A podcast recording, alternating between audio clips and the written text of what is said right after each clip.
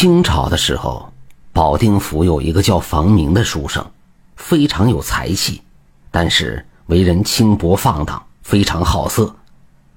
他每次在街上遇到美丽的女子，总是轻佻的在人家后面跟随很长时间，并且品头论足，并以此为乐。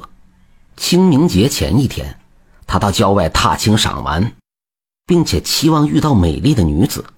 在路上，他看见一辆豪华的小车，有几个婢女跟随在小车后面。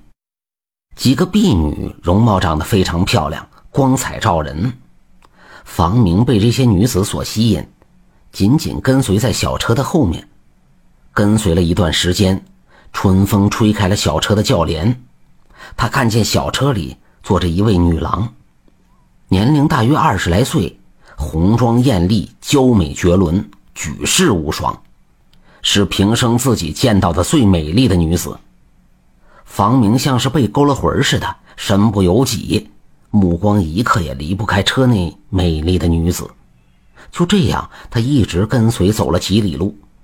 房明忽然听见那车内女子叫跟随的婢女到窗前，只听车内的女子说道：“把帘子绑起来，外面哪里来的轻薄郎，不停的往车子里偷看。”一个婢女把帘子绑起来，冲着房明怒气冲冲走过来，说：“你知道他是谁吗？”她是月亮上的嫦娥，岂是你这凡夫俗子可以随便看的？婢女说完，从怀里掏出手帕，向房明猛地拍了过去。房明的双眼顿时被迷得睁不开。等他擦揉了一阵子，再去看那车子时，车马和人影早已经不见踪影。他只好悻悻地回家。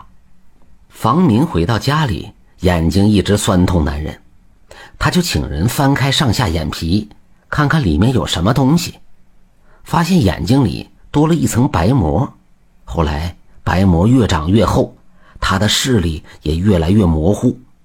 见此情形，家里就帮他四处求医问药，但是总不见效果。房明非常痛苦，对自己的不检点行为感到非常后悔。一天夜里，房明做了一个梦。他梦见车上的女郎对他说：“由于你轻薄好色，所以遭此报应。你如果痛改前非，每日诵读《金光明经》九百九十九遍，也许还有救。”房明醒来以后非常奇怪，便让人找来《金光明经》开始诵读。刚开始的时候，房明觉得很烦躁，时间长了，他便安定下来。这样坚持了一年多的时间，一切世俗杂念都因此被净化了，他的眼睛也渐渐恢复了光明。